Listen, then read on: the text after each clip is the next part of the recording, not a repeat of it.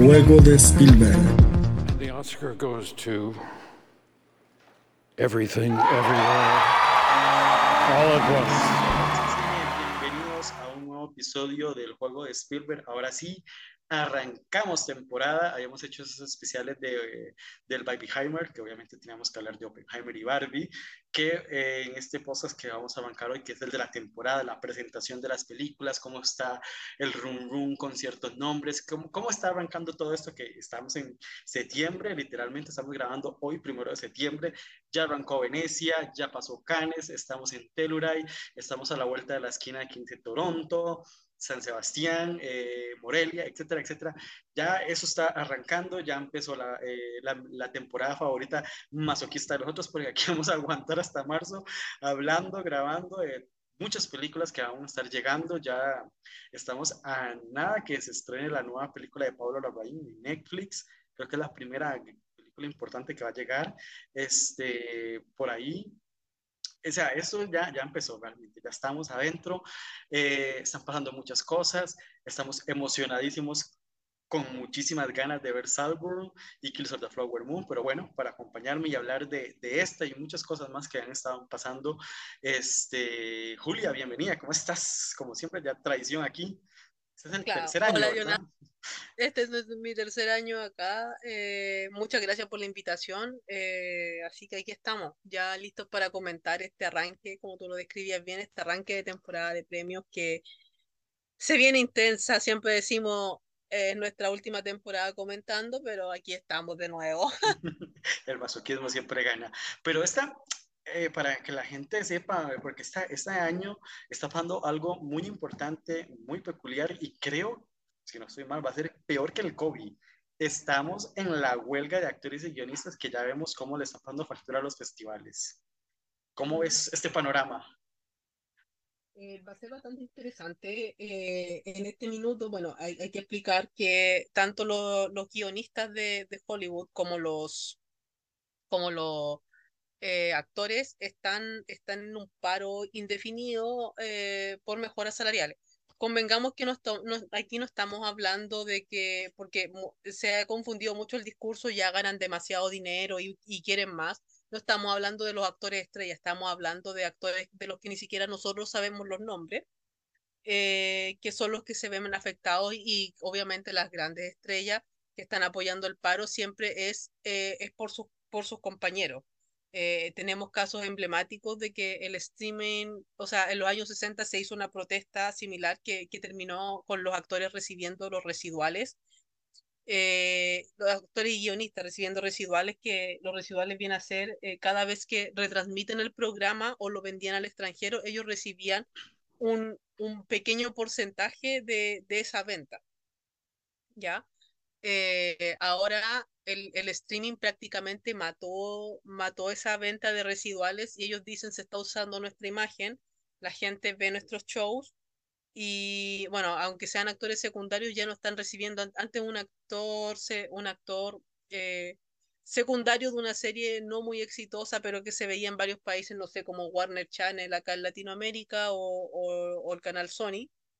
Eh, o, o AXN, que son como tal vez los canales más populares de serie, en Latinoamérica eh, recibían cierto porcentaje de dinero y podían tener tal vez no una vida digna, pero te, tenían, les alcanzaba para tener un seguro, un seguro de salud y todo. Hoy con el streaming, ellos no reciben compensaciones y, y hay y en este minuto de los miembros del, del SAC-AFTRA, eh, más del 80% ni siquiera tiene seguro médico. ¿Ya? O sea, pensemos que los actores que nosotros conocemos, amamos, como Nicole Kidman, eh, las Olivia Colman de la vida, los, los, todos los Marvel, ellos no, no son más de un 5% de los actores en general, los que nosotros conocemos. Y un caso emblemático que se ha dado ahora último es que, por ejemplo, eh, This Is Us es una serie muy exitosa, fue una serie muy exitosa en Estados Unidos.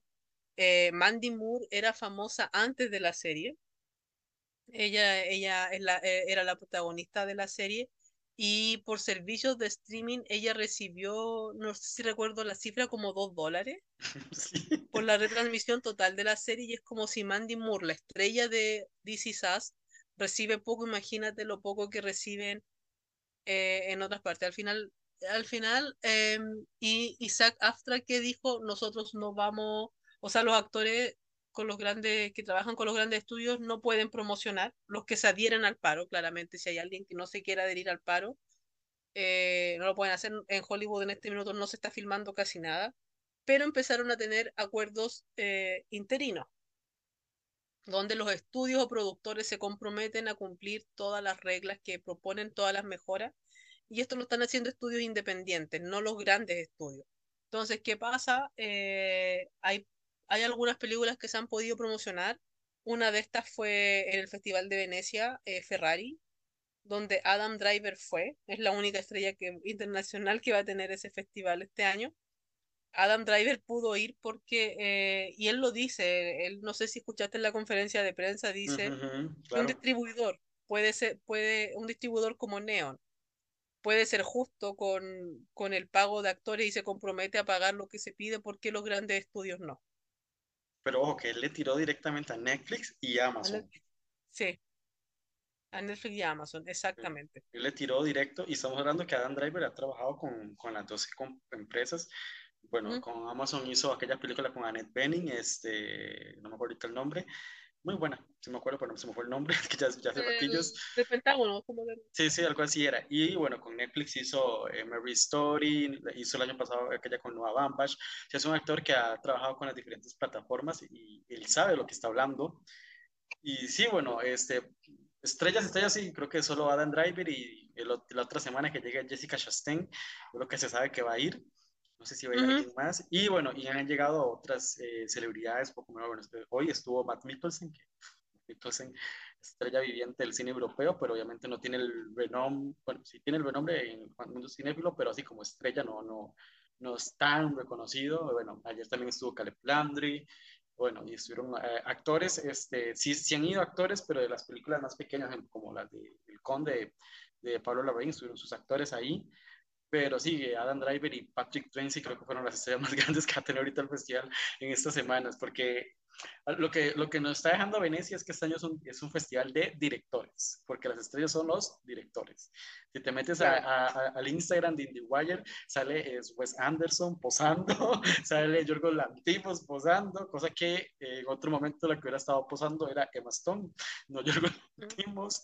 Pero sí, este año va, va a ser un festival muy interesante porque tanto el jurado como la presencia que están promocionando eh, son casi directores, todo. Realmente este año Venecia es un festival de, directores. Claro, eh, también hacer un, un, hincapié que se va a cuestionar durante los próximos meses mucho lo que ha hecho Emma Stone.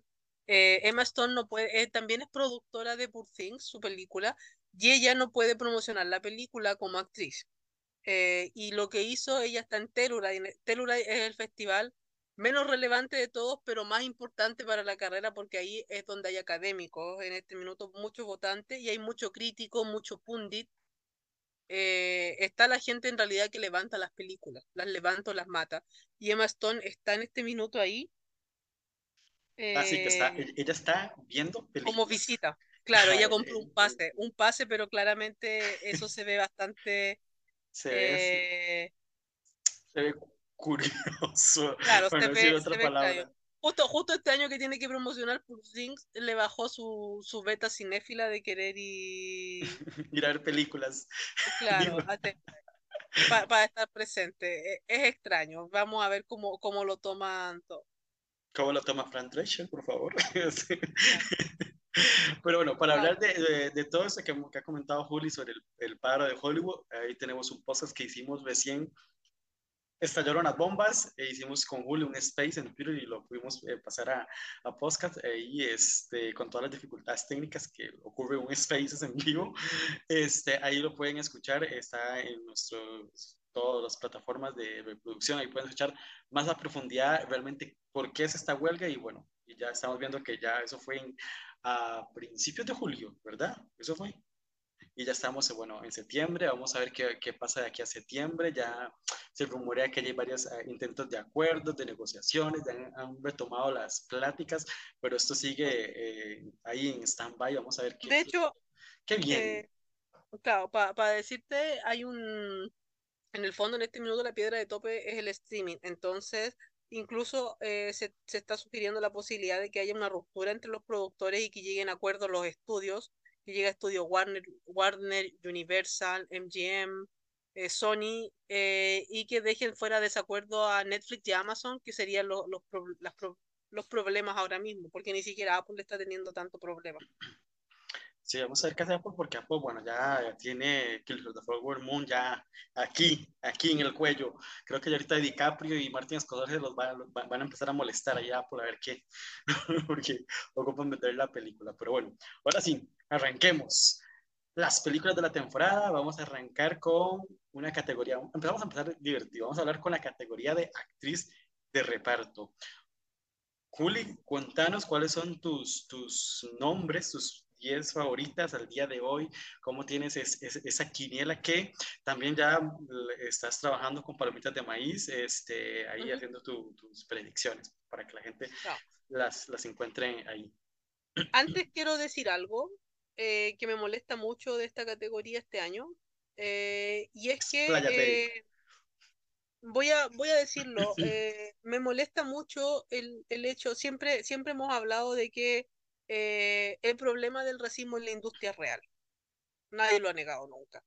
Eh, también comentábamos el por qué muchas veces se toman más en cuenta eh, actuaciones de, actores y actrices blancas, no decimos que está bien, solo que el, por qué muchas veces se trata de promocionar solamente problemáticas sociales en historias de en historias de gente que no es blanca o, o, en la comunidad afroamericana que las tratan de vender como universales.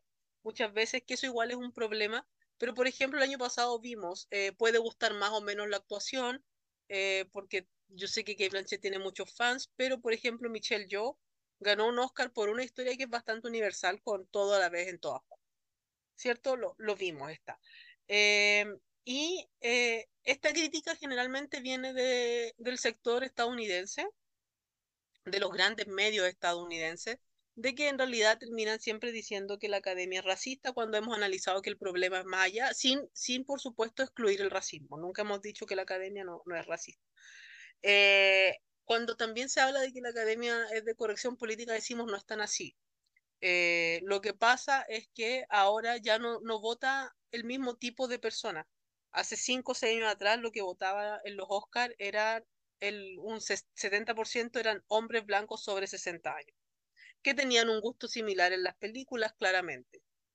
Entonces, lo que empezó a hacer la academia es, invitar a más gente a votar. No es que voten por corrección, por, no, es que aquí esto tiene, este tiene minoría, voy a votar por esta película por eso. Eso no pasa. Lo que pasa es que la gente empezaron a invitar a más mujeres que se sienten identificadas con otras historias, empezaron a, a invitar a, a más personas de diferentes razas. La, academia se hizo súper internacional.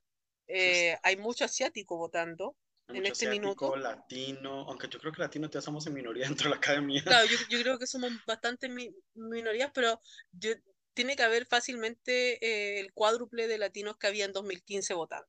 Sí, sí ha ido O sea, como dice Julio, lo que ha ido haciendo la academia es invitar a más gente este, diferente. diferente. Y por eso es que terminas viendo nominaciones un poco raras o ya empiezan a ver este, sus renombres que antes este, un Hamaguchi en la vida hubiera sido nominado tan fácil. La mejor película, claro. Ajá, este... O una Promising Young Woman, no habría ah, tenido las nominaciones que tuvo. Eh, exactamente.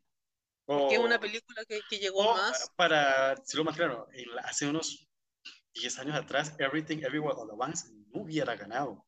Es que no hubiera ganado esa película. Ni si, oh, Parasite, ¿verdad? que se convirtió en la primera película no habla inglesa en historia en ganar el Oscar. O sea, eso es lo que, lo que ha hecho la academia, que yo creo que estos, estos señores de estas revistas como Vanity Fair, Variety, etcétera, Hollywood Reporter, como que se les nubla y no, y no ven eso y simplemente atacan y no están analizando que obviamente un cambio no va a ser de la noche a la mañana.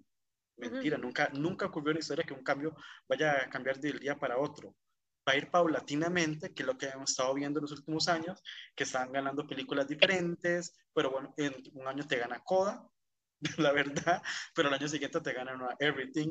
Este, vemos que ya también se nominan este, muchas películas, dentro de la categoría principal se nominan casi por regla, o sea, en los últimos años estamos viendo que se ilumina películas eh, habladas en otro idioma, ya, en la, ya, que se salen de la categoría de película internacional. Hemos ha visto eso, vimos Parásitos, vimos este, Roma, vimos este, esta, la de Another Wrong, eh, con Thomas Wenderberg, nominada a Mejor Dirección.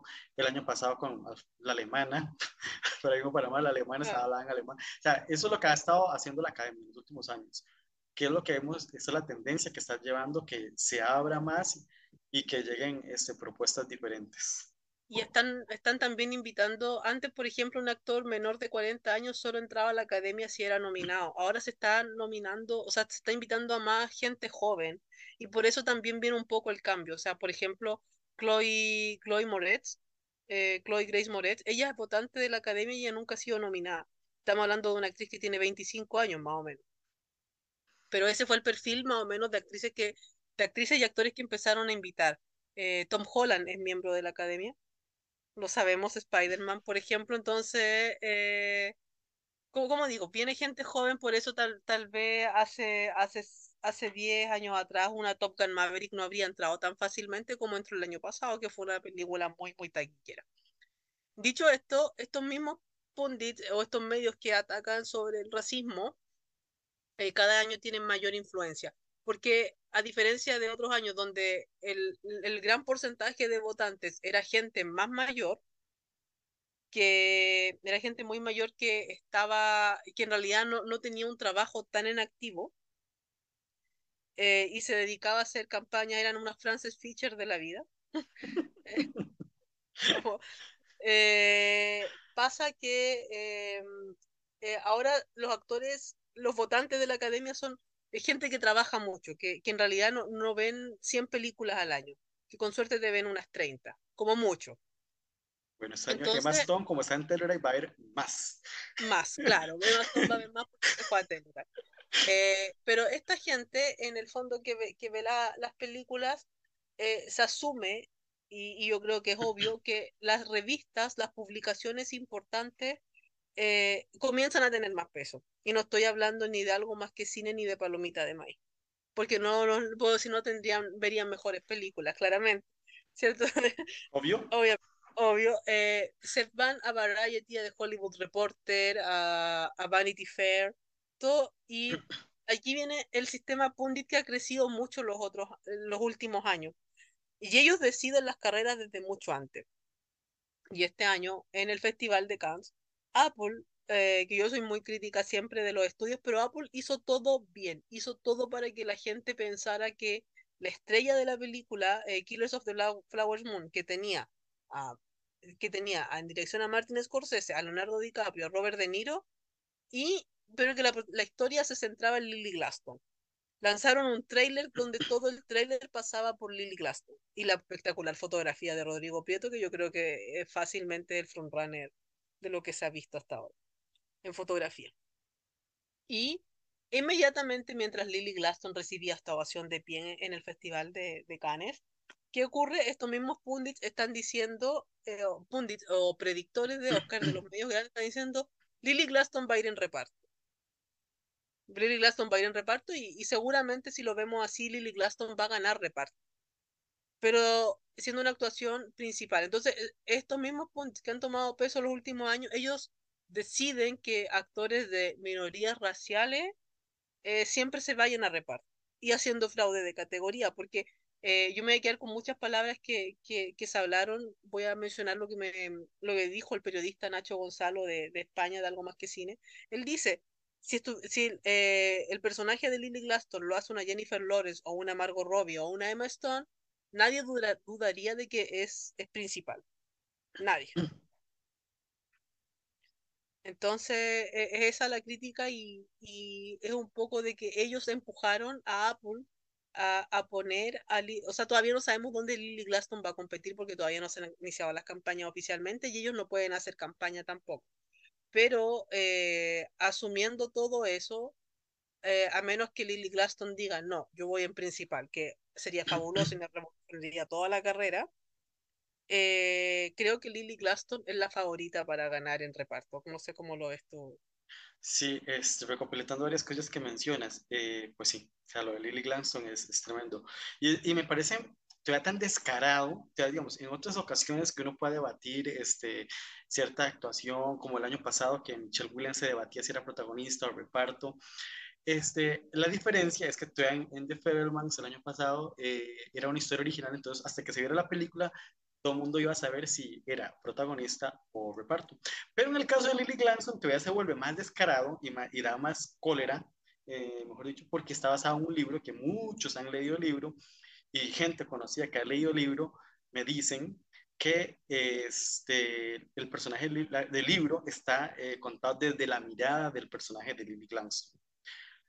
No sé, al final, hasta que obviamente se queda la película, no sé 100% que, cómo trabajó la adaptación Scorsese, pero si ya tenemos eh, el material del, del, que está contándose la historia y sabemos que el personaje de Lily Glanson es el protagonista, no, no creo que, que Scorsese se haya metido tanto cambio porque es una historia que siempre ha querido contar y lo que sabemos que, que pasó en Cannes, todo el mundo salió diciendo que Lily Gladstone era la protagonista. O sea, me enferma eh, esas, ese, tipo de cosas que se hagan así tan descarados. O sea, como digo, puedo dudar en ocasiones, como el año pasado con Michelle Williams, que si era reparto, que si era protagonista, etcétera, pero viéndolo de Lily Gladstone, que ya la película, muchos, lo, muchos de ellos incluso la vieron en Cannes, y hablaban de Lily Gladstone, es como que, ¿en serio?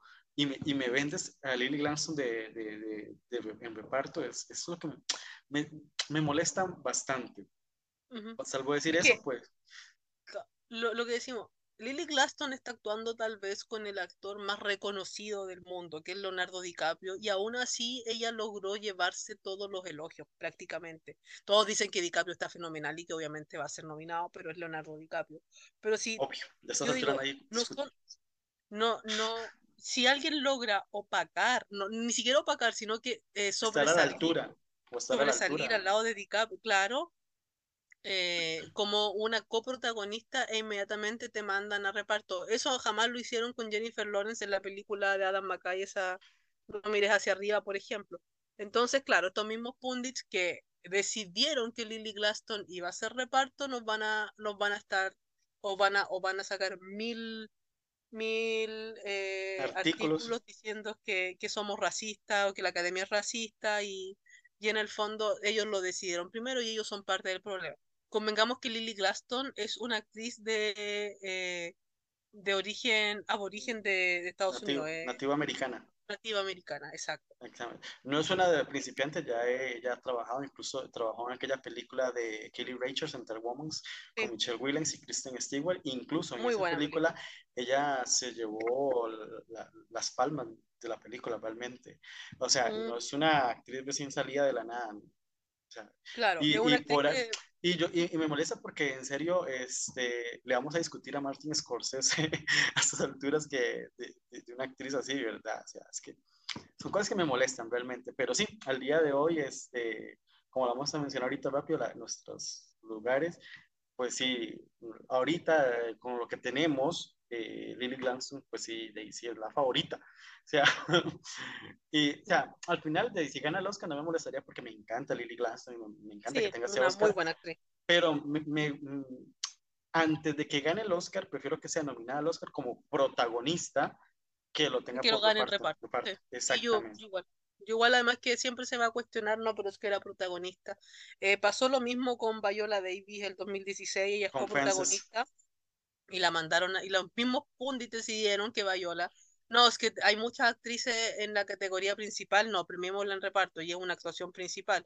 También muy injusto que Michelle Williams haya perdido ese Oscar, eh, ella estaba nominada por Manchester by the Sea.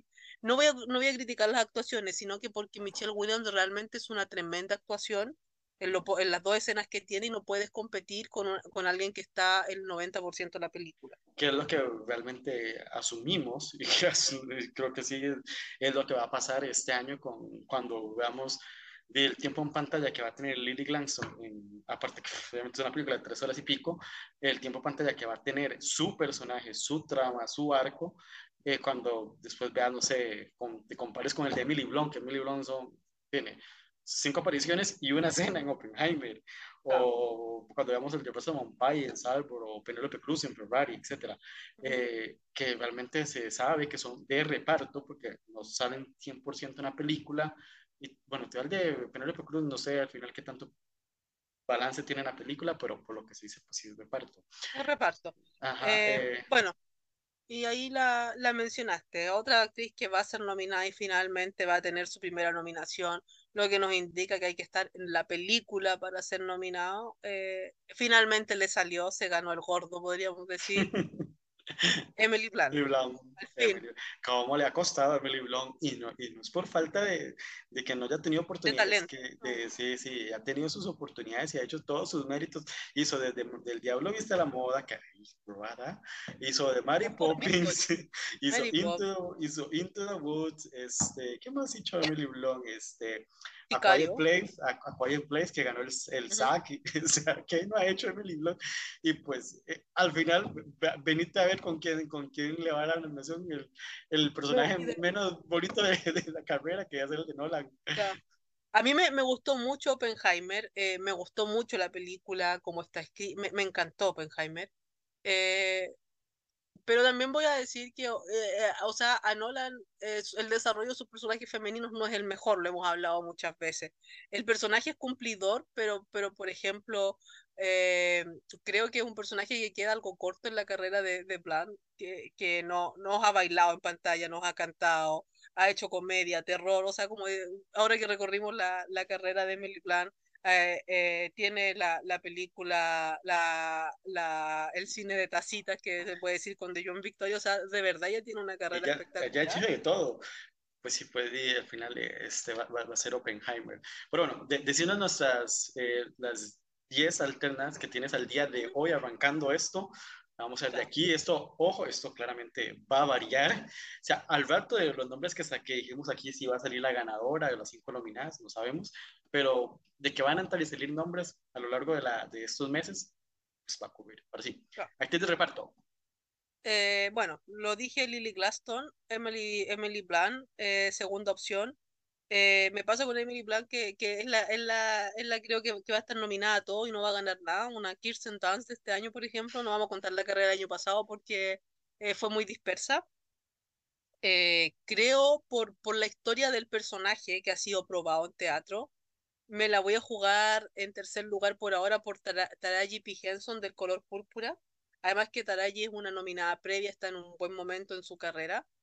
Eh, cuarto lugar, eh, Davin Joy Randolph por The Holdovers. Eh, da la impresión de que Davin estuvo bastante cerca la, la última vez. Y, y quinto lugar, en este minuto se transforma más en un deseo que... Pero la quiero ver ahí. Mi actriz favorita Rosamund Pike por Salbun, nominada previa también. Eh, y no sé si tú das tus cinco o sigo yo con mis otras Sí, cinco. siga, siga, tranquila. Eh, creo que también hay que ponerle bastante ojo del, eh, también del color púrpura a Daniel Brooks. Aquí ya, ya no las tengo en orden. Eh, como decías tú, Penélope Cruz en Ferrari. Hay que ponerle ojo a Jodie Foster en Niad. Y, ah, no, me quedan dos. Y hay una actriz que, a ver, em, que, que, que sí quiero ver en, en carrera, quiero, quiero verla. La, la película ayer fue, fue, fue bien recibida. Es Claire Foy por All of Us Strangers, aunque ella- de ella no se ha hablado mucho en realidad. Me, digo, me gustaría verla. Y también siento que va a estar en el radar América Ferrara por Barbie. Eh, ya fuera de, de, de este top 10 que no va a pasar. A mí personalmente la actriz que sí quiero ver en, en competencia porque me gusta mucho la, la actuación, o sea, me gustó mucho la actuación es Rachel McAdams en Are You There, God? It's Me, Margaret. Margaret. Ah, sí. Tenemos, bueno, varios nombres como rápido yo. Eh, sí, número uno, al día de hoy, como lo comentamos, Lily Glanston, esa la, la rival a batir hasta que Apple diga no me jodan la existencia, la mando para protagonista y se arme un desquilombro aquí a ver quién sube y quién baja. Después, eh, segundo lugar, bueno, sí tengo a alguien del color púrpura, pero no está Taraji P. Henson, tengo a Daniel Brooks por el personaje, y este es el personaje que hizo eh, Oprah, ¿verdad? En la versión de Spielberg, si no me equivoco. Este, y eh, si me- más o menos el libro y más o menos musical, pues tiene uno de los personajes más, más potentes de la historia del color púrpura. En tercer lugar, pues sí, tengo a, la que va a ser la nominada del, del año en todo, Emily Blunt, Oppenheimer. En cuarto lugar, también tengo a Wright Randolph en The Holdovers, que para muchos este salió en The Idol, by the way. Eh, después, en quinto lugar, pues sí, aquí yo también me uno en esta ola de deseo a Rosamund Pike por Salvo. La manifestamos. La manifestamos, por favor. Eh, queremos Salvo en todo y a Rosamund Pike es uno de sus puntos ahí. Que yo te meto hasta Carmen Mulligan por sus tres escenas. Después, en sexto lugar, tengo a Taraji P. Henson por el color púrpura. En séptimo lugar, a Penelope Cruz. Aquí en el octavo lugar, este, aquí te cambio a Judy Foster y te meto a Julian Moore por My December. Este, pues, vamos a ver qué pasa con My December, pero ahí la tengo en mi radar. En el noveno lugar, vamos a ver si este año se le cumple o, vuelve a ser otra rabieta o si apoya a alguien más. Tengo a Viola Davis por Her. Y en el número 10 tengo a, sí, a América Ferrera por Barbie. Pero ojo con América Ferrera porque también tiene otra película en el que vueltas que es Down Money, que este también hay que tenerla. Vamos a ver que esta está en Toronto, todavía no se ha visto, vamos a ver qué pasa con Down Money, que es de Sony. Y sí, yo igual manifiesto, ah, casi, la meto, pero yo dije, no, no, no, tampoco. Este, pero sí manifiesto a Rachel McAdams por Are You There, Smith Margaret. De verdad, qué hermosa que está Rachel McAdams en esa película. Es uno de mis personajes favoritos del año, de lo que va del año personalmente. Personalmente amo a Emily Blunt, pero me, o sea, si tengo que escoger a quién meterías en esa, en esa contienda, metería a Rachel McAdams por ayudar a Smith Margaret. Es que es joyita ese personaje de, de, esa mamá. Seguimos, vamos con actor de reparto. Aquí eh, va a ser una categoría divertida porque van a salir bastantes nombres de pesos pesados. Vamos a tener desde leyendas hasta potentes debutantes algunos que regresan con sus nominaciones, pero, pero sí, ¿cómo tenés esta carrera? Em, hay que, hay que... Yo me divertí. te, vas a asustar con los nombres que metí. no es lo que yo quiero que pase, lo quiero dejar claro, pero es lo que creo que va a pasar. Eh, y no es lo que quiero que pase porque he visto la película y con todo lo que me gustó, ni siquiera creo que es el mejor secundario de la película. Eh, siento que en este minuto el favorito es Robert Downey Jr. por Oppenheimer. Eh, voy a seguir con Ryan Gosling por Barbie porque creo que Ryan Gosling va a ser el protegido de la crítica. Eh, Robert De Niro, Killers of the Flower Moon. Eh, aquí ya tenemos tres, tres, nombres bastante potentes y hoy día lo cambié. y me la hoy día saqué a quien yo pensé que podía ganar, era como la, la gran amenaza que era Dafoe por, por Things. Eh, y en cuarto lugar voy a poner a Mark Ruffalo por, por Things, porque es el que se está llevando las mejores críticas. De, de hecho, he, leído varias personas, unos tres o cuatro, que dicen que es la, que es la, que es la mejor actuación de la carrera de Ruffalo. Eh, y es un nominado previo para que la gente Claro, y es un, un, un, triple nominado previo. Eh, bueno, Dafoe igual es nominado previo, pero parece que la, la película en el fondo Ruffalo, tiene las mejores escenas con Emma Stone. Eh, entonces eso también lo eleva. Vamos a hablar ya de mejor actriz. Y en quinto lugar lo voy a manifestar. Eh, voy a manifestar a John Magaro por Past Life. Eh, creo que de momento es la actuación de reparto que más me ha conmovido este año. lo, lo quiero ver. Ahí, ya saliendo de zona de, de zona de, denominación eh, creo que voy a jugar con Colman Domingo por el color púrpura, que va a ser uno de los hombres de, de, los nombres de esta temporada. Eh, bueno, Willem Dafoe, por supuesto, por, por Things, va a estar ahí.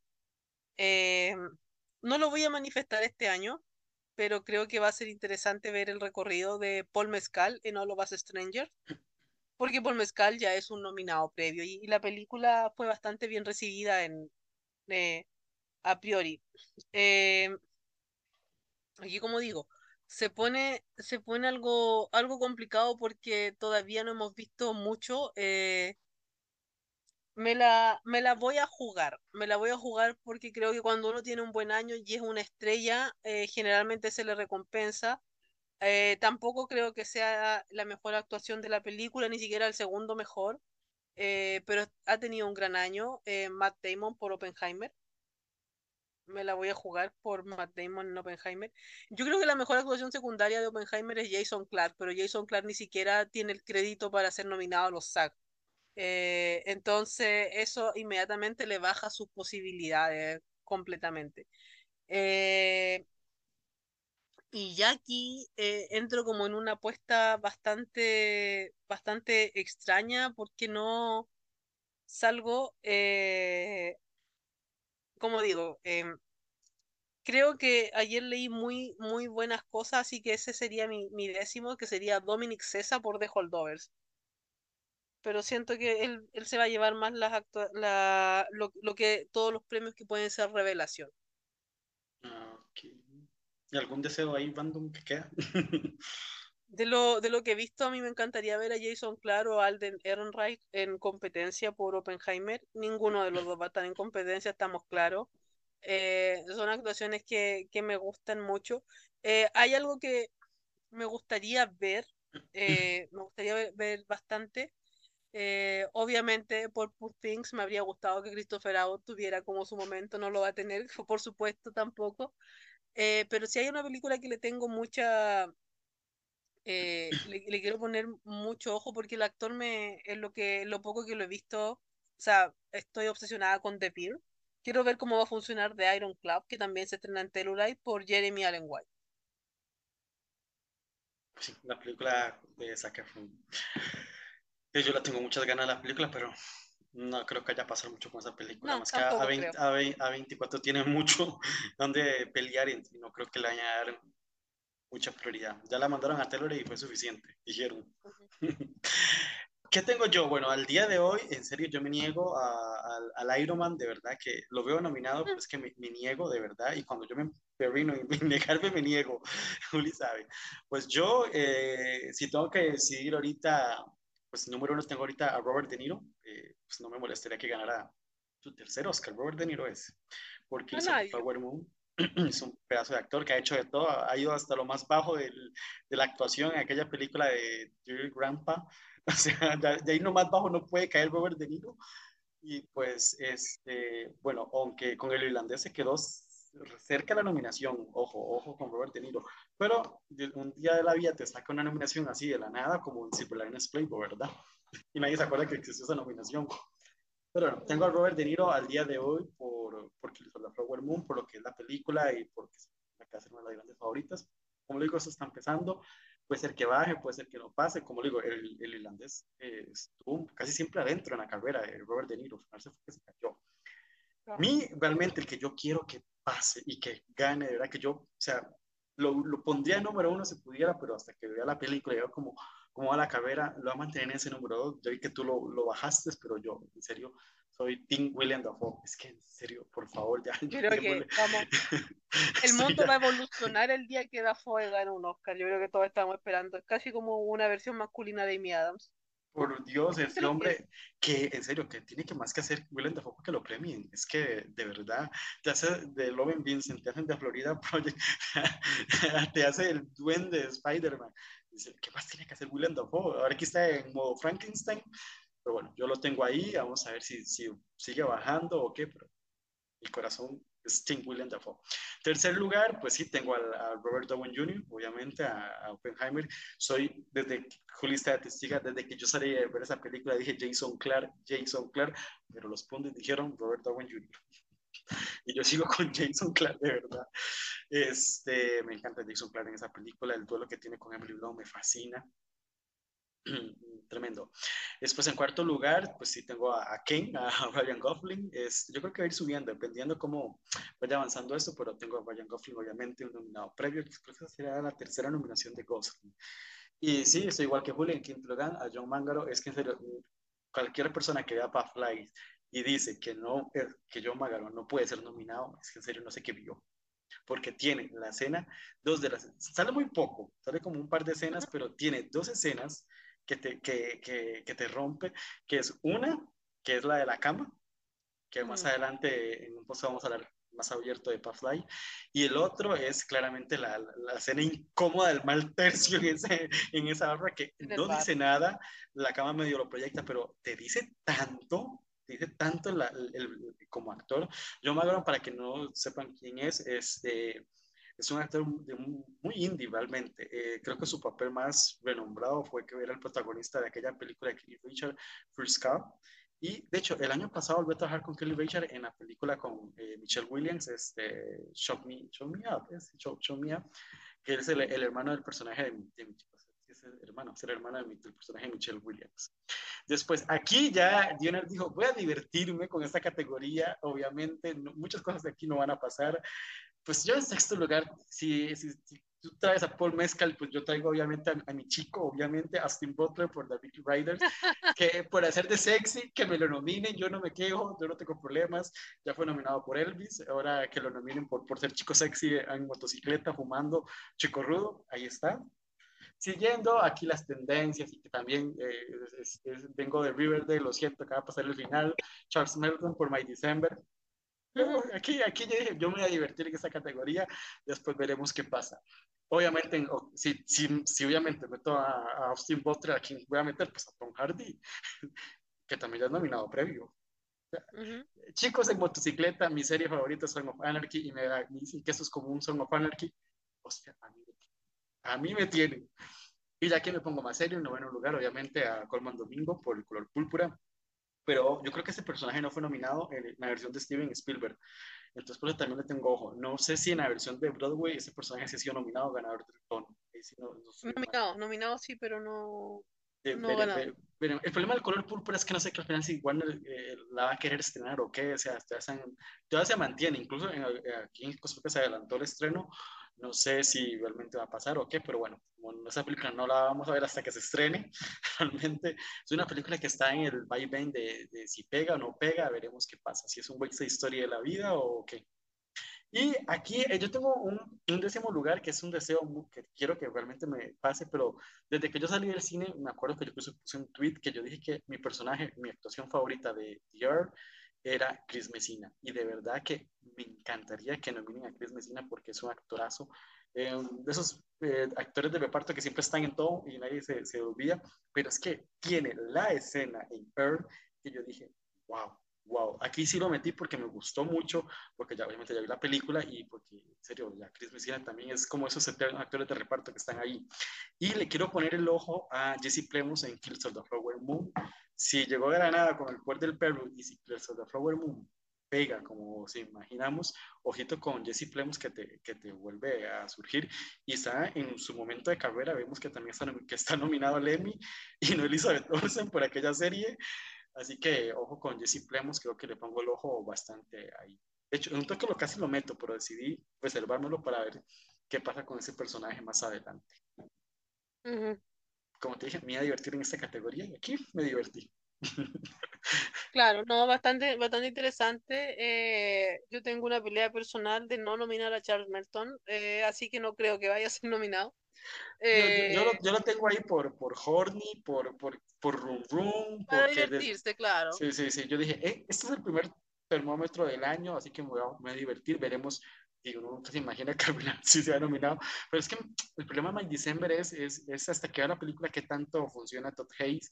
Porque sí, pues con Carlos pegó bastante, pero pero en otras dice queda casi siempre por fuera, pero veremos. A mí es un director que me encanta, Todd Hay, lo conozco y le tengo muchas ganas de ver esta historia, eh, esto, pero bueno. Charles Manson, personalmente, como digo, mi referencia es Riverdale y no es como que sea lo mejor de Riverdale, pero yo dije, wow, voy a darle la oportunidad, voy a meter el nombrecito ahí. Y el de Butler es que yo dije, hostia, se, se me están vendiendo a Butler haciendo de chico malo, sexy con cigarro, nominado. Yo lo nomino. Pero ya es por gusto personal ya Juli sabe claro. cómo soy yo. Avanzamos. Eh, creo que podemos hablar un poco de los, de los guiones, así un poco rápido, este, uh -huh. sin, para no durar tanto y no alargarnos tanto. No sé, decirnos Creo que lo principal en guion eh, es saber si es que al final Barbie va Barbie en este minuto está siendo predecida o debe, debería competir por reglas de Oscar, aunque me parecen bastante estúpidas, debería competir en guion adaptado porque se basa en un personaje preexistente, aunque la historia es totalmente original. Eh, si Barbie está en guion adaptado, creo que es una carrera, es una carrera que por primera vez en años se repasaría a guion original. Eh, Porque en guion adaptado tenemos. eh, Guión es la, es la categoría clave para ganar mejor película. La última película que, que ganó mejor película sin estar nominada a guion fue Titanic el año 97. Como para que calculen. Eh, en cambio, han habido más películas que han ganado sin estar nominadas en dirección. Eh, así que eh, esta yo creo que va a ser una carrera bastante cerrada. Hay entre las películas, eh, tenemos que pensar en las películas que, que ahora vemos como candidata a mejor película. Eh, Oppenheimer va a estar nominada en mejor guion adaptado. Killers of the Flower Moon, yo creo que también. Barbie, obviamente van a nominar a Barbie y van a nominar a Poor. Yo veo como que esa carrera muy a esos cuatro bandos. Eh, luego quiero ver, eh, quiero ver cómo va a ir avanzando All of Us Strangers. Eh, hay, pero, o sea, pero mi deseo es Are You There, God? It's Me, Margaret. Creo que es una excelente adaptación, un muy buen guion. Yo puedo leer el libro, la, como digo, la, la adaptación es excelente. Eh, se me hace que es la única, la única chance que se tiene de reconocer una película pequeña lanzada a principio de año que, que llevó un libro icónico de Estados Unidos. Así que eso, eh, es al menos en mi, mi apuesta, Jonas. Pues sí, en guion adaptado, pues sí, obviamente yo tengo aquí el de Flower Moon, Oppenheimer, tengo a Barbie adaptado, aunque como, como dijo Julia, estamos viendo a ver qué decisión toma la academia al final, porque no es la primera vez que, que pasa una película de que se, que se mete en carrera por un tipo de guion, al final la academia dice, no, esto va para, para acá. ¿Cuál fue la última vez que pasó? Me acuerdo que, que una película que Eh, iba... Son of Metal. Son of Metal, Metal. estaba arrasando en, en eh, estaba arrasando en guion original. O sea, no, no estaba arrasando en nominaciones. El, ese año arrasó eh, Emerald Fennell con Promising Young Goma. Pero la academia al final dijo que como la historia original había sido, nunca se publicó esa historia, pero como la historia original había sido de Luca Guadagnino, era de, no, no era de, eh, no, eh, perdón, me equivoqué, no era de Guadagnino, de Cianfrance, de Derek Cianfrance, eh, la academia lo cambió a guion adaptado y Derek Cianfrance fue nominado, aunque él no escribió el guion de Son of Metal, pero él, eh, como parte de la historia y es la nominación al Oscar que, te- que tiene Derek Cianfrance, el, el director de Blue Valentine. Pues sí, entonces, como digo, pero eso no es el primer, han habido varios casos, me acuerdo de Sí, el, el de los dos papas, Ajá. eh, Sí, cierto, el de los el- dos papas. claro, pero siempre se da, generalmente se da al revés. El, el año pasado, por ejemplo, eh, la academia, o como que cambian de el año pasado lo que hizo, pero también vino por un lobby del distribuidor que tuvo, que tuvo otro fin que al final le resultó que UTA eh, hizo lobby para que se cambiara eh, esta película de Daniel Detweiler, ¿cómo se, se me olvidó hasta el nombre? Til, Claro, que la película para la academia compitió, eh, el guion era original, o sea, perdón, era un guion adaptado del artículo. de un artículo, pero lo lograron cambiar original y eso era lo que quería MG, eh, UTA, como digo, UTA MGM porque ellos querían ir y les salió bien la jugada porque ganaron mejor guion adaptado con Woman Talking, que definitivamente fue el mejor guion del año pasado. Entonces sí, vamos a ver qué pasa con Barbie. Ahorita yo Barbie eh, lo tengo en guion adaptado por, por eso, porque es de una IPA que ya existe, que, que, que, Ujú. que, pues sí, que la historia es original, pero en sí la base se supone que es de la muñeca que pues, todos conocemos. Y pues sí, tengo a Poor Things. Después, ¿qué otros nombres suenan? El color púrpura, Don Money, The Penolesson, The Killer, David Fincher, y pues sí, Are You There, God, It's Me, Margaret, que ojalá. Pero yo en la quinta plaza ahorita le tengo el ojo a The Song of History, la película de Jonathan Glazer, eh, que puede ser esa película que se cuelen mucho, veremos qué pasa. Es una película que tengo muchas ganas, estoy súper interesado. Y ahorita, de hecho, yo la tengo en guion adaptado, nominado, este, antes de cualquier otra película, pero sí, The Song of History. Y esto lo digo porque en veces los guiones eh, se prestan para tener películas eh, que no sean tan técnicas y así, y pues The Song of va a ser muy interesante ver eso. Ahorita ya se proyectó en Telluride, bueno, después de Cannes era Telluride, y les está gustando mucho los puntos gringos, así que veremos. Ujú. Este año, Team Sandra Huller por todo lado. Guión original, Claro. rápido. Favorita, Rápido, original. Favorita, obviamente, es Past Life. Obvio. Eh, es Past Life. eh, creo que va a andar rondando Anatomía de una caída. Eh, va a andar rondando guion original de Holdovers. Eh, va a rondar también, siento yo, Salvo de Emerald Fennell. Y, y, y siempre, siempre hay una película mala nominada. eh, y no sé si es mala o no la película, no la hemos visto, ni siquiera hemos tenido críticas, las vamos a tener mañana. Eh, me refiero a que, según la información que siempre se ha dado, es que en Maestro lo que más falla es el guion.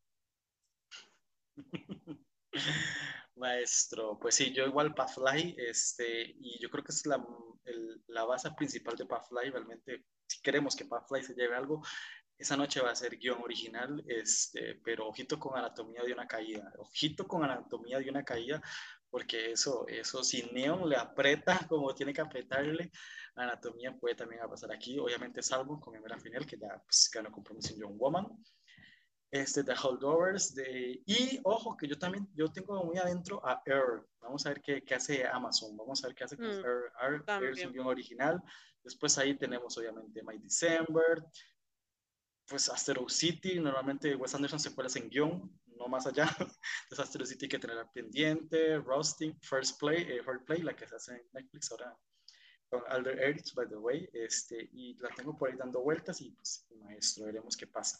Yo creo que la quinta plaza en la que puede entrar eh, se va a estar peleando. O sea, yo creo que Holdovers, Anatomía y Pathfly son las que más van a llegar más fácil. Pero si esa quinta plaza puede ser Air, puede ser My, My, December, puede ser Maestro, o alguna otra que surja en el camino. O el problema es aquí si Barbie decide mandar la original y pues aquí sí veremos qué pasa.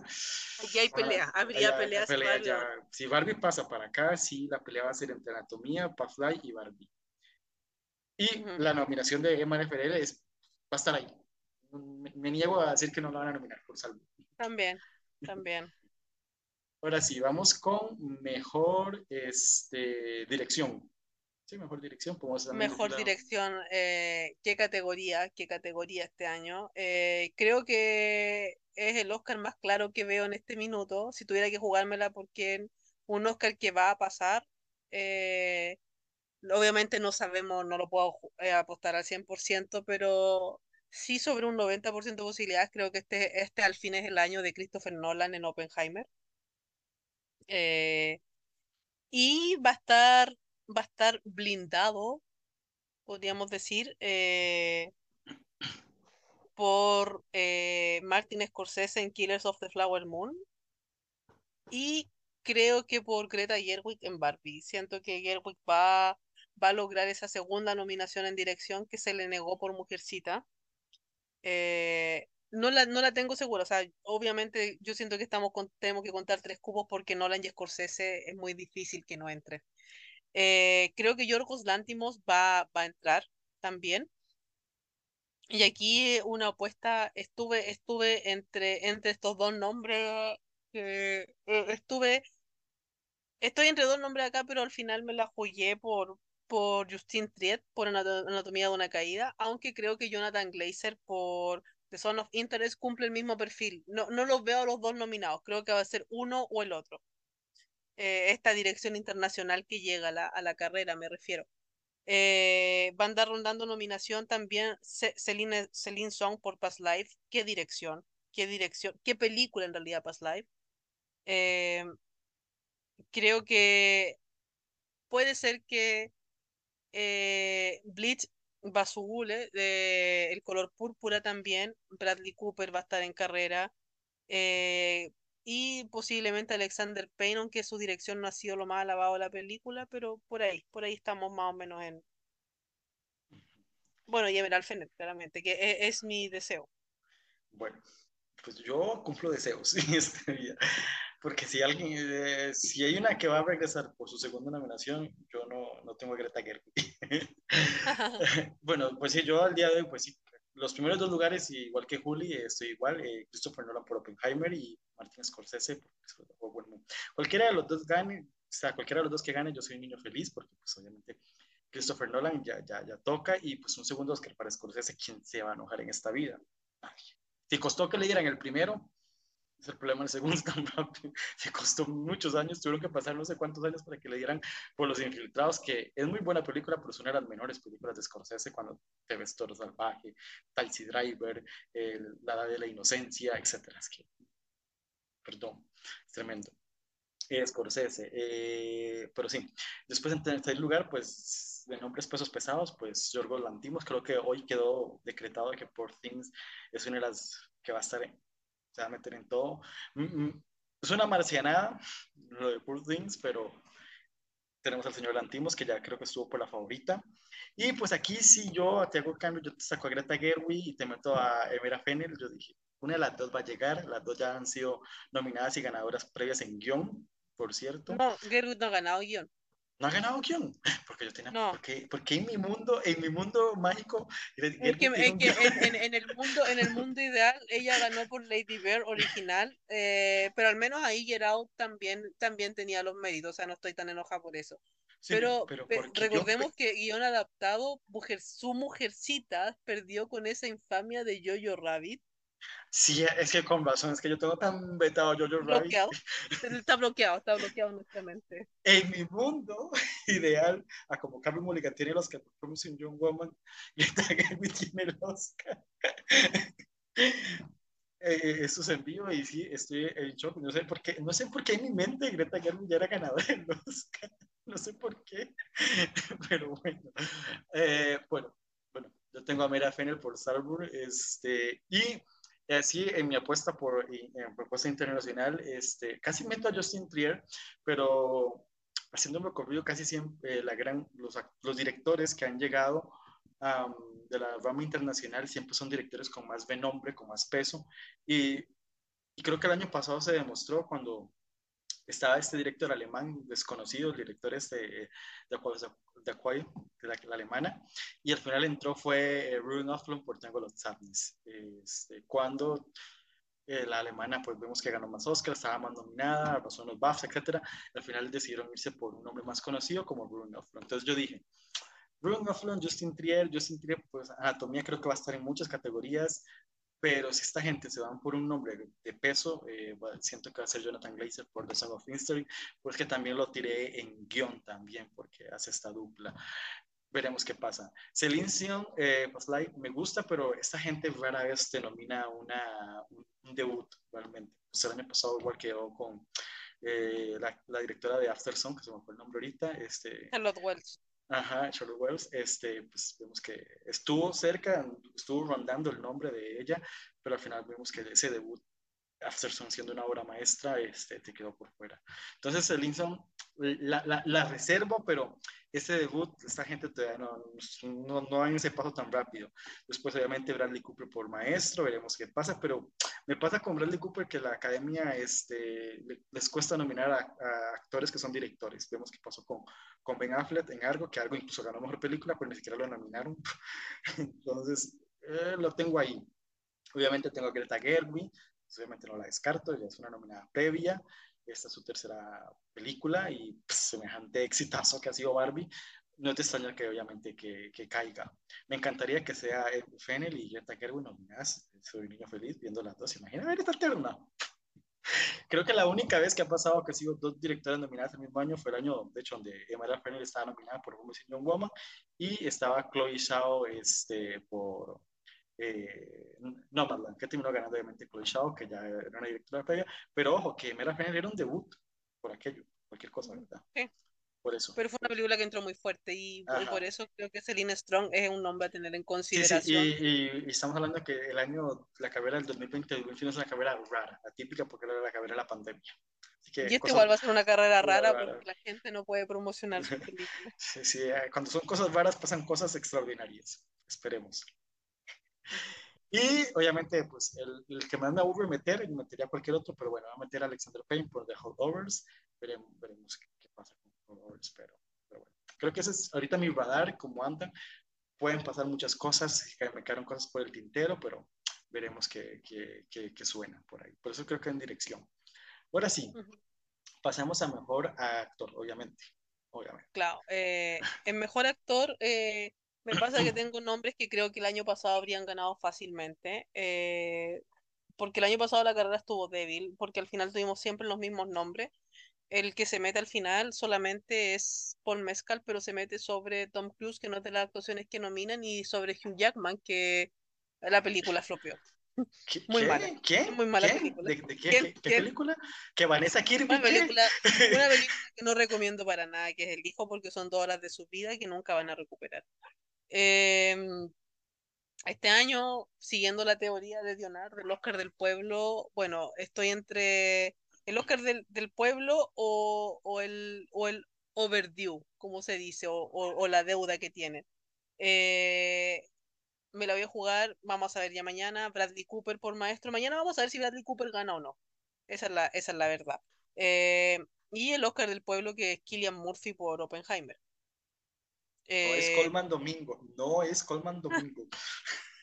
claro, uno, uno que va a ser nominado a todo y no va a ganar nada, creo que va a ser Leonardo DiCaprio por Killers of the Flower Moon. Que se convierte en del pueblo, yo no me Eh, enojo tampoco. Claro, eh, y aquí voy a tener, bueno, y, y- y cierro este cuarteto que se ve muy fuerte desde el principio, que sería Paul Giamatti por The Holdovers. Eh, me la voy a jugar en este minuto, eh, a diferencia de lo que pensaba hace ayer. Me voy a jugar por Col- Colman Domingo por Rustin porque es una nominación más clásica. Creo que al final Rustin puede tener más presencia en premios que Salvo porque la academia tiene mal gusto. Eh, que en pero siento que va, va a estar ahí muy cerca Barry Keoghan por Salvo. Eh, va a estar ahí peleándola hasta el final. Seguramente va a ser un nominado al BAFTA. Eh, va, va a pescar algunos premios críticos. Eh, mi séptimo lugar me la voy a jugar por Andrew Scott por All of Us Strangers porque la película le está yendo muy bien. Eh, octavo lugar, eh, quiero ver, es que hemos hablado poco de esta película, pero va a llegar, eh, va a ser interesante verla. Lo que pasa es que se habla de que es una película que no, no, no gusta la primera y eso suele ser de- desventajoso. Y además que Fincher, a diferencia de lo que creemos, a Fincher lo suelen esnobear bastante.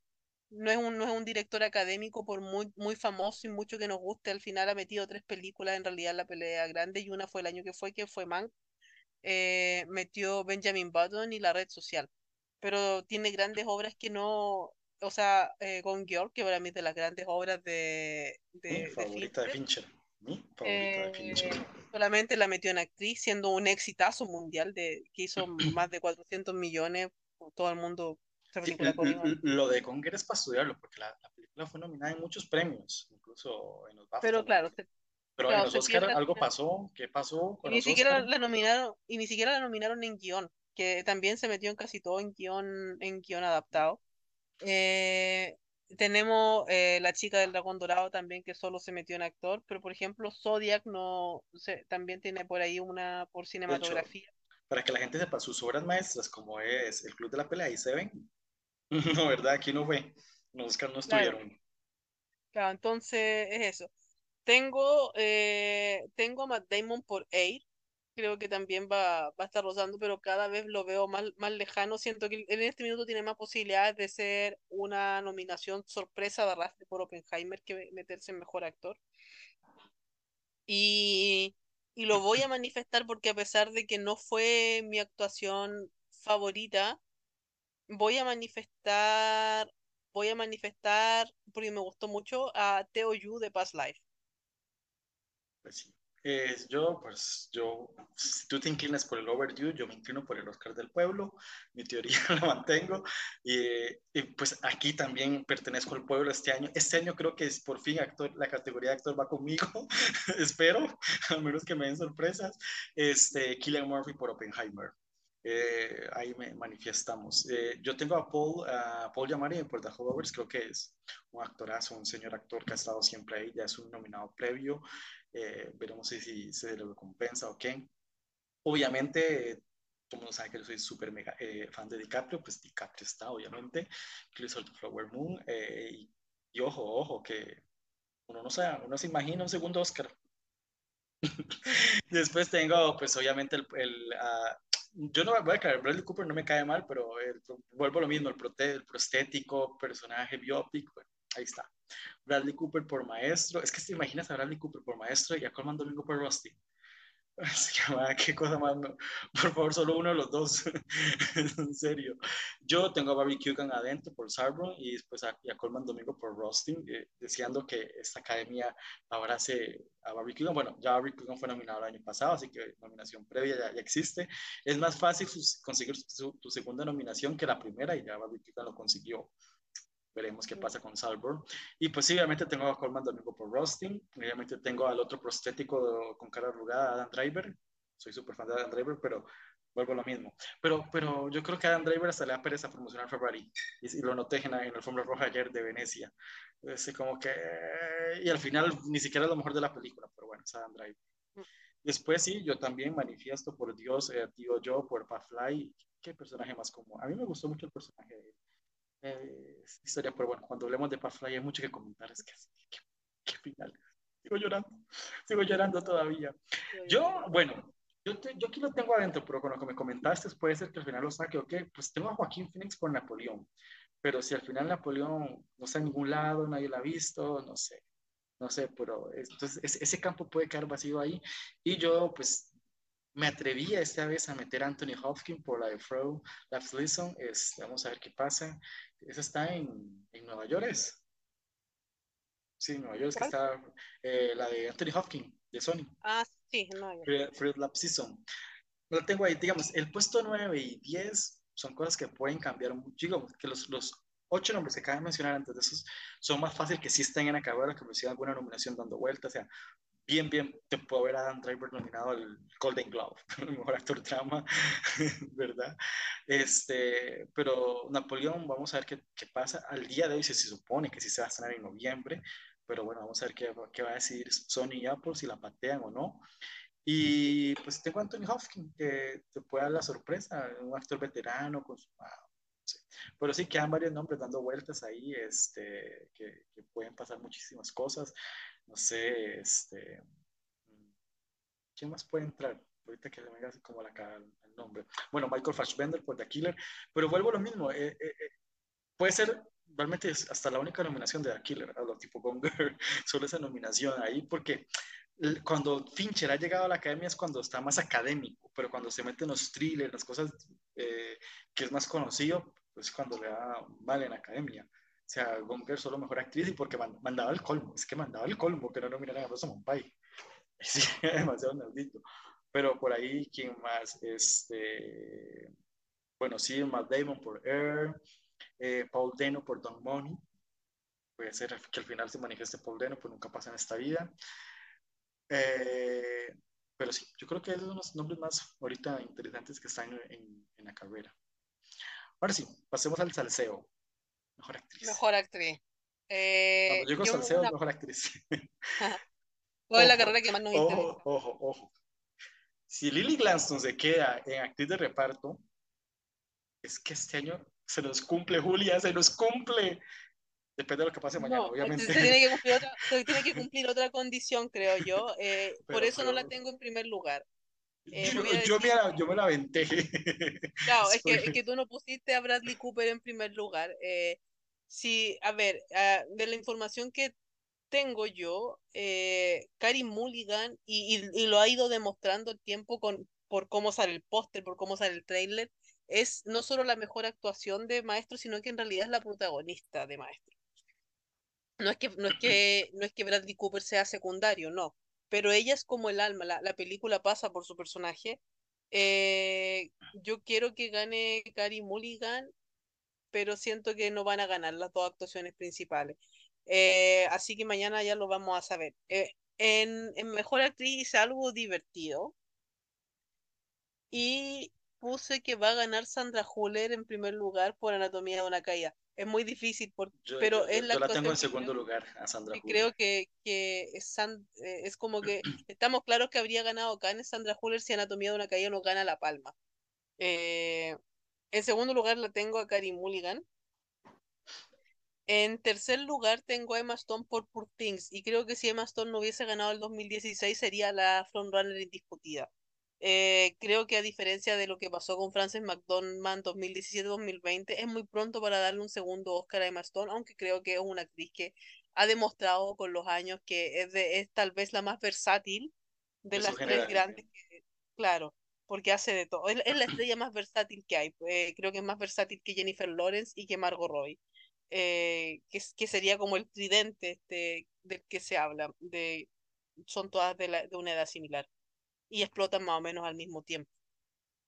Eh, en cuarto lugar, eh, tengo a Fan- Fantasia Barrino. También tengo información de que su actuación es tremenda, siempre es una actuación premiable.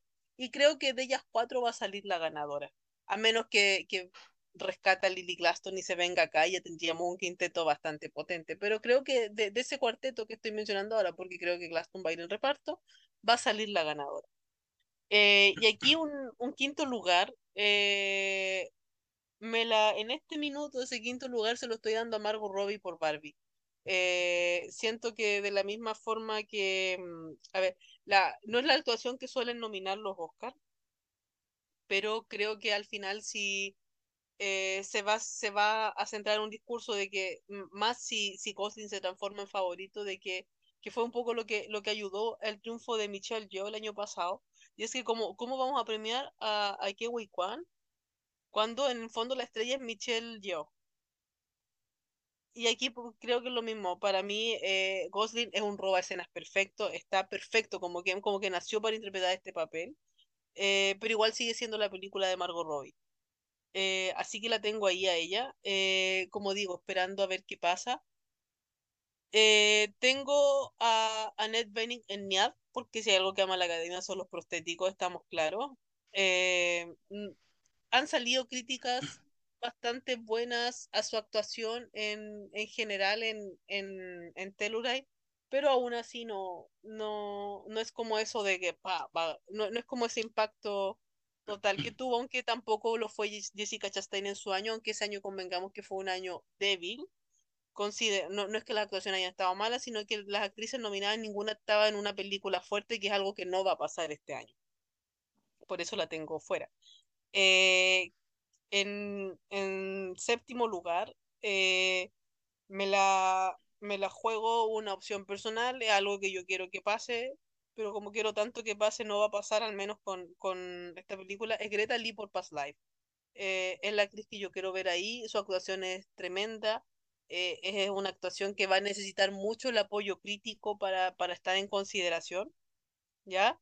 Y bueno, en octavo lugar, algo que quiero que pase más aún, pero creo que no es este el año, que, que el fin va a llegar, eh, Jodie Comer por The Bike Riders. Eh, yo se sabe que, que Comer soy, soy, tengo, es mi- probablemente mi actriz favorita en este minuto, la quiero ver ahí, pero, em, pero pro- probablemente no sea este el año, aunque yo estoy segura que de aquí a 10 años, si no va a tener una estatuilla, va a tener al menos una nominación donde, donde ha, ha puesto el ojo, ha puesto la bala. Jodie Comer ha sido espectacular su carrera, que se puede decir que nace, no, tenía una carrera de televisiva antes, donde tenía premios, pero su carrera prácticamente eh, se inter- internacionaliza hace cinco años, 2018, con el estreno de Killing Eve.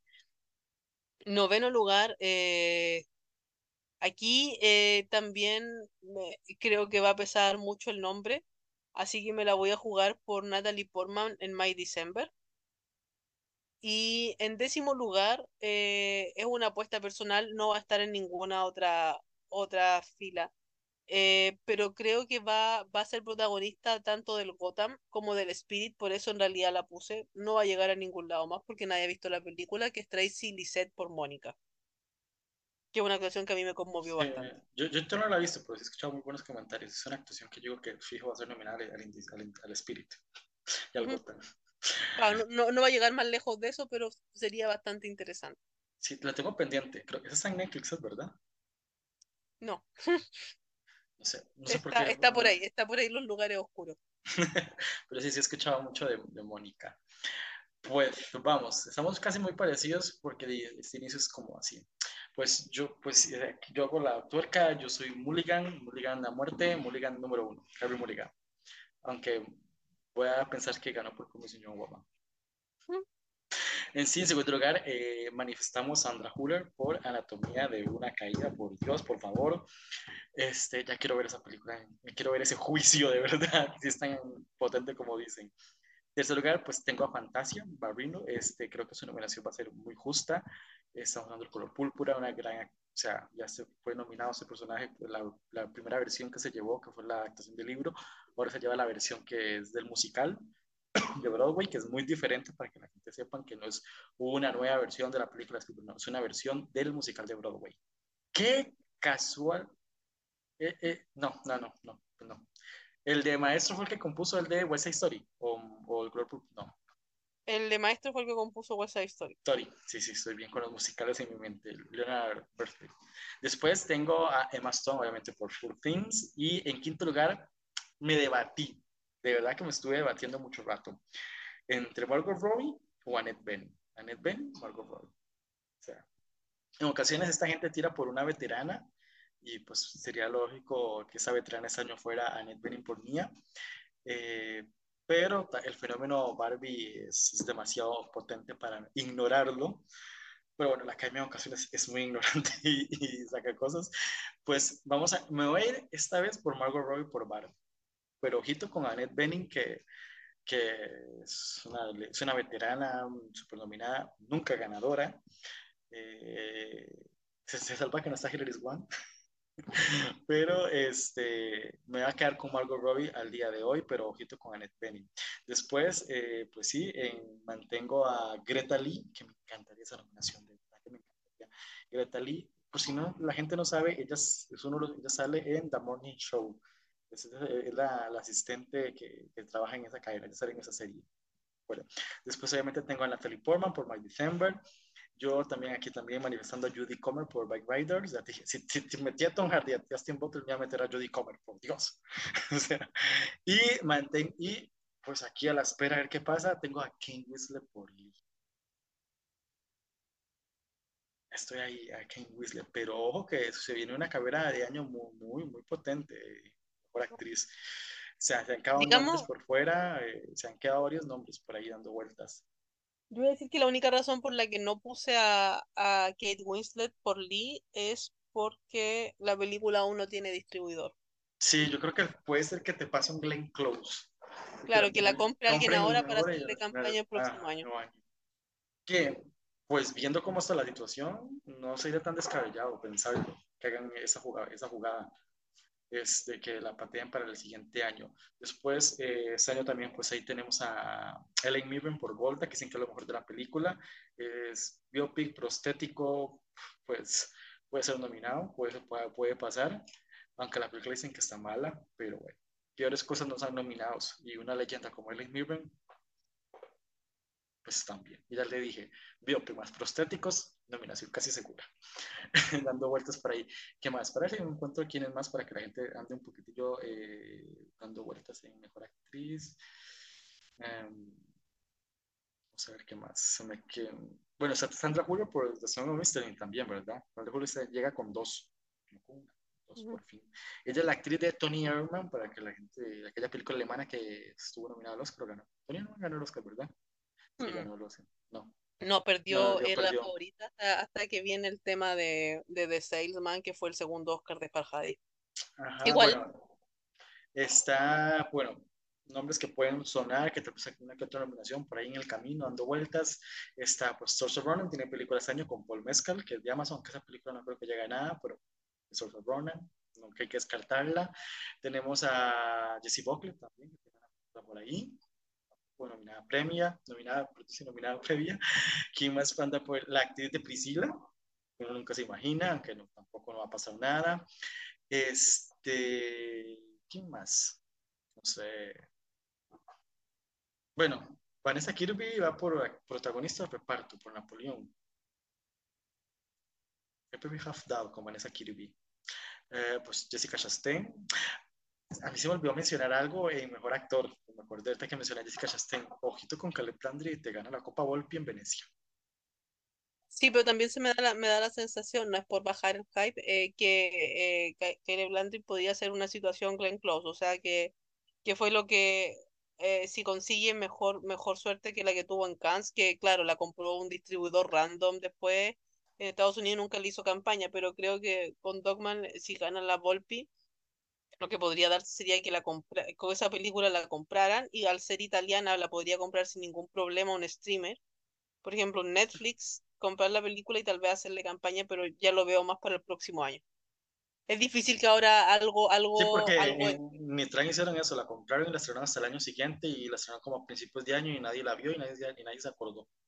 Claro, es eso lo que pasó con, con Nitran, pero creo que aquí al, al ser una al ser una película de Besson tendría más, más tiraje. Sí, sí, sí. Ahorita vamos a ver cómo le va en Francia, que se estrena ahorita en septiembre y después se estrena en octubre en España y en Italia. Sé que es donde va a estrenar la película ya. No sé este, si va a llegar a algún otro lado, realmente, pero, pero sí, eh, bueno, y pues digo, di Vanessa Kirby, este, vamos a ver qué pasa con Napoleón. Eh, y pues sí, nada más. Yo creo que son los nombres que vamos a estar escuchando ba- bastante es- este año. Eso casi creo que está más o menos el panorama de mejor actriz, salvo que aparezca alguna sorpresa en estos, siguientes días de, de festival o que surja algo en Toronto, quién sabe, pero bueno.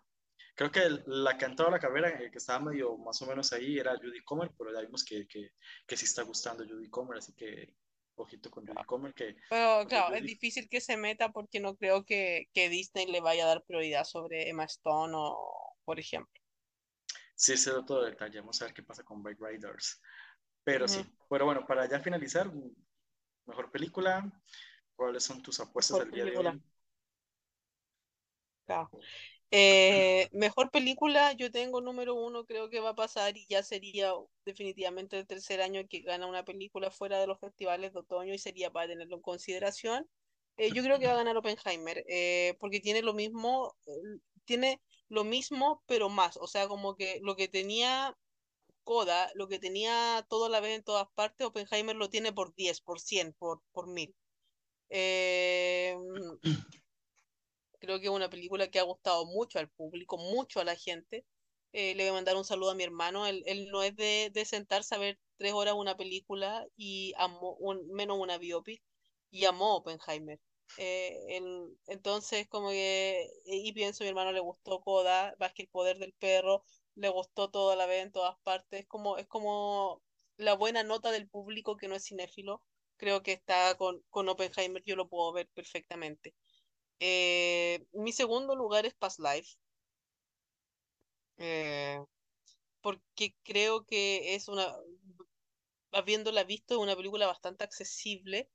Eh, mi tercer lugar es Killers of the Flower Moon, em, porque, y siento que ahí va a estar el Oscar a mejor película en realidad. Creo que Past Life y Killers van a ser como películas que van a ser más apoyadas por la crítica que Oppenheimer. Aunque creo que Oppenheimer igual se puede llevar unos premios espectaculares ahí, o sea, de verdad la veo muy, muy bien. Eh, en cuarto lugar, eh, no, en, en este minuto, después de hoy, tengo a Poor Things de, de Searchlight. Eh, ellos saben cómo hacer campaña. No hay estudio que haya ganado más Oscar que Searchlight en el siglo XXI. Eh, mi quinto lugar, eh, y es porque es el fenómeno del año, es Barbie. Barbie no la veo fuera de mejor película en este minuto, eh, de la misma forma que, de hecho, hago una comparación en lo que fue Barbie con Top Gun Maverick, que eran películas que seguramente no eran la, nunca pensaron que le tenían que hacer una campaña completa al Oscar, pero se transformaron en tal, en tales fenómenos que sí se la tienen que hacer. Eh, por eso tampoco me extrañaría que Warner eh, como que abandonara el color púrpura de la misma forma que Paramount abandonó Babylon el año pasado, porque ya tenían a su niña bonita, se puede decir, o sea, ya tenían algo pa- por lo que pelear. Em, mi sexto lugar, que estuve ahí, eh, es a maestro, porque Netflix, podemos decir mil cosas de Netflix, pero siempre se mete en carrera, siempre llega. Eh, Y el año pasado lo demostró con la que llegó. claro, con la que llegó, llegó con la película alemana que nadie conocía hasta dos semanas antes de los Oscars.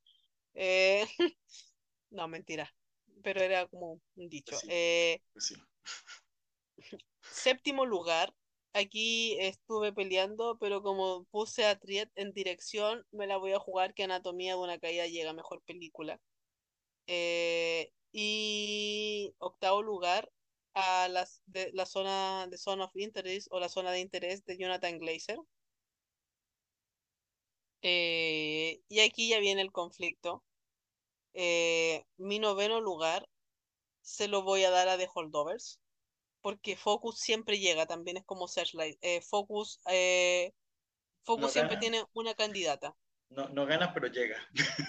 No gana, Focus. pero es nominado. El último, pero la- cuando se enfoca en algo, lo logra. O sea, en Belfast, después de que se perdieron la posibilidad de que Belfast ganara mejor película, se enfocó en guion, en guion original y terminó ganando el Oscar a guion original.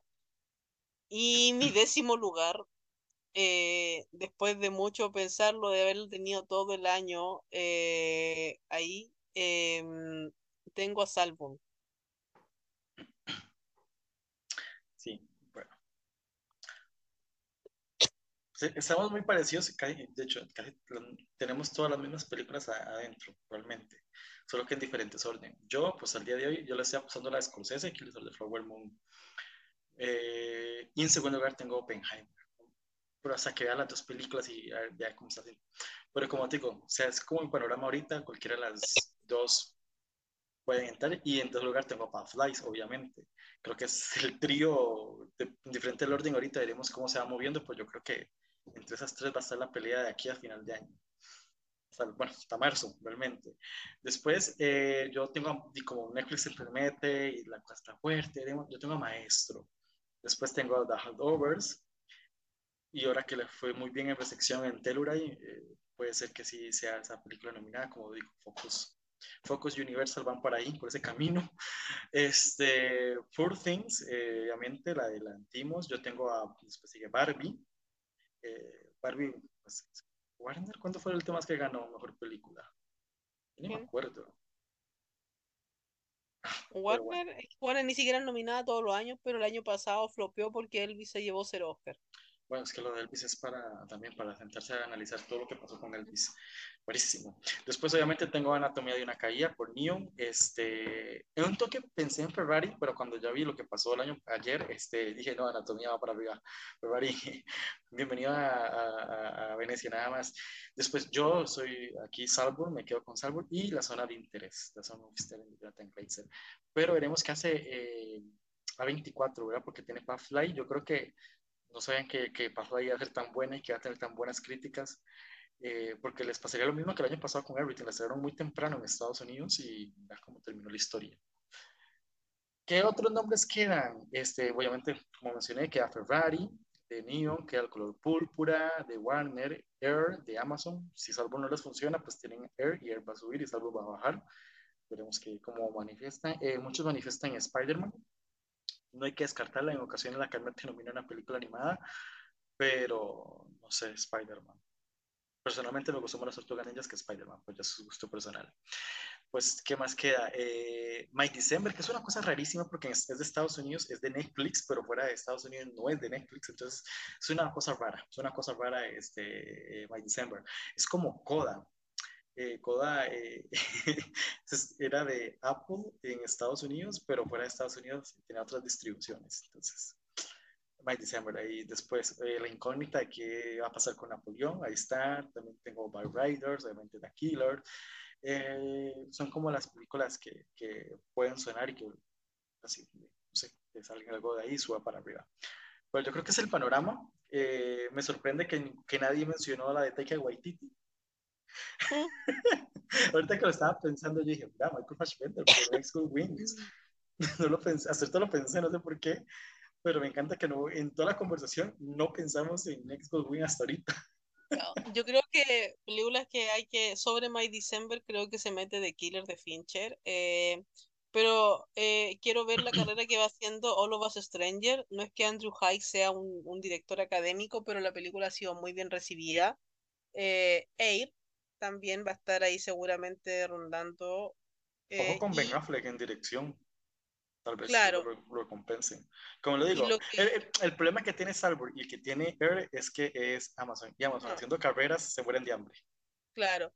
Y, y quiero mencionar otra película eh, a la que le tengo los, los ojos que no tengo eh, puestos, tengo, me refiero a que tengo más de dos ojos ahí, así, pero le quiero seguir el paso a paso, que ya lo vamos a saber en Toronto, eh, porque Japón nunca puede ser un parámetro en, en términos Oscar. Quiero ver qué va a pasar con la película, la, la película final de Hayao Miyazaki, eh, que eh, se le cambió nombre, ahora se llama The Boy and the Heron.